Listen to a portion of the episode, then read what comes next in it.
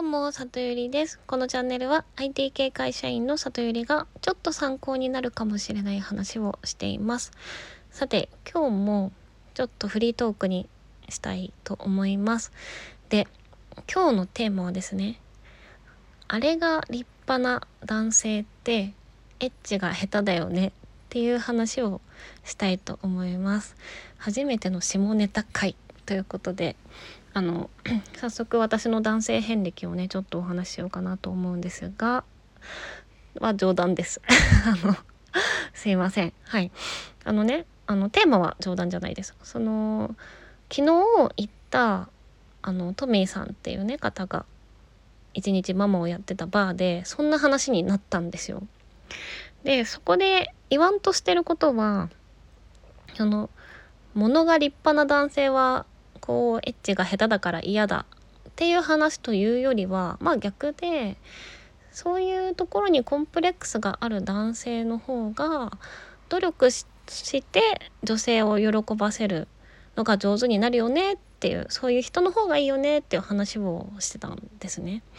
でまあこれってこうコンプレックスがあるからこそ、まあ、別の能力がこう一生懸命身につけるっていう人がいるよっていう話ですよね。まあだからこう例えばね女性アイドル私すごい好きであの元オタクでねいろんなアイドルをかけてたんですけどやっぱりビジュアル担当で最初から人気がある子はあの表現力豊かだねとかダンス上手だねみたいな方こうキャラにはまあほとんどなっていかないですよね。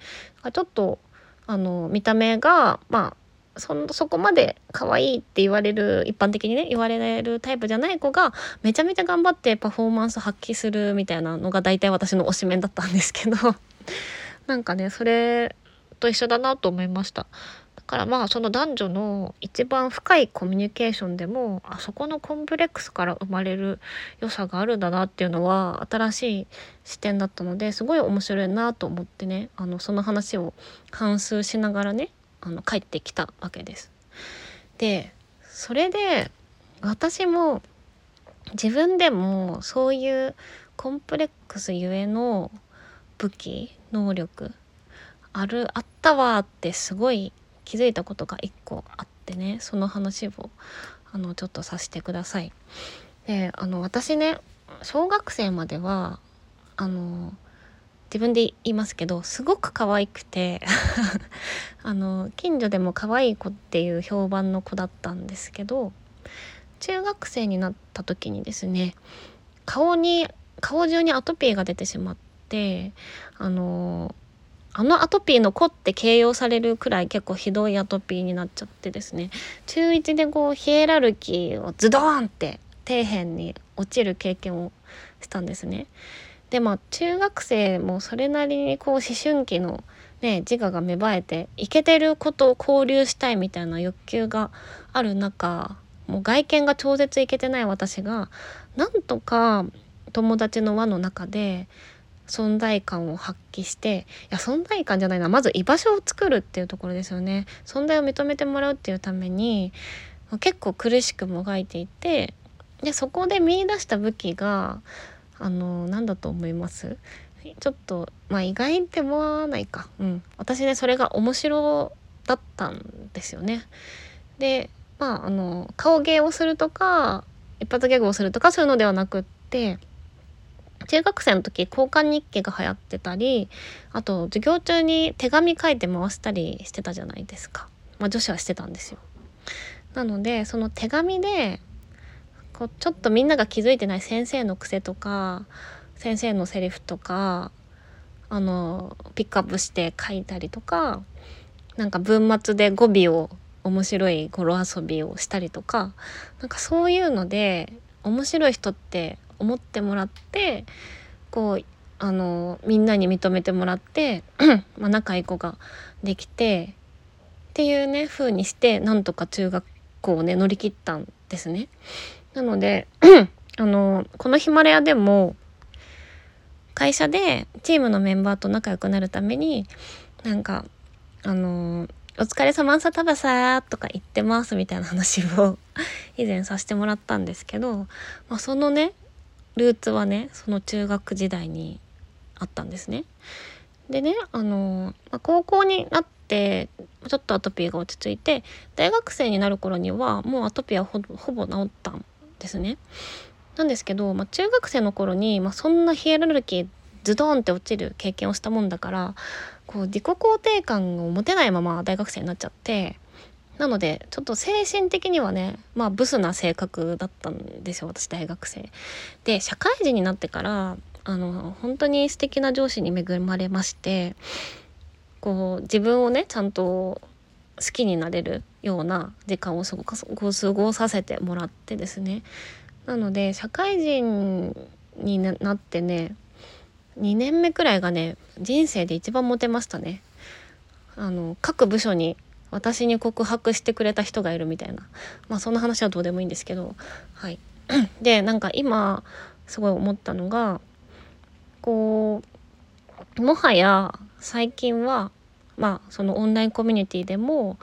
すごくあの、まあ、素敵な人だねっていう感じで接してくれるねこう承認してくれる人がたくさんいるのでもはやそのね中学生の時に頑張って洞窟にね探しに行ってやっと見つけた面白の剣を振りかざさなくてももう全然私の居場所はあるんですよね。だから最近全然面白の剣使ってなかったんですね。なんですけどちょっとその引いた目で考えてみたらあの美人で面白の剣持ってる人ってあんまりいないわけじゃないですか。こう美人って生まれた時から美人だから。でも私は生まれた時美人だったけど途中でブスになってあの言っちゃいますけどまた美人に戻ったパターンなんですよ。だから美人とが面白の剣持ってるってすごい私って貴重な存在だと思ったんです。だからなんかまだねあのまあいい年ではありますけどビジュアルが保てているうちに面白の剣も使ってちゃんと自己表現をしていきたいななんてことをねなんか帰りながら思っておりました。で私がねあの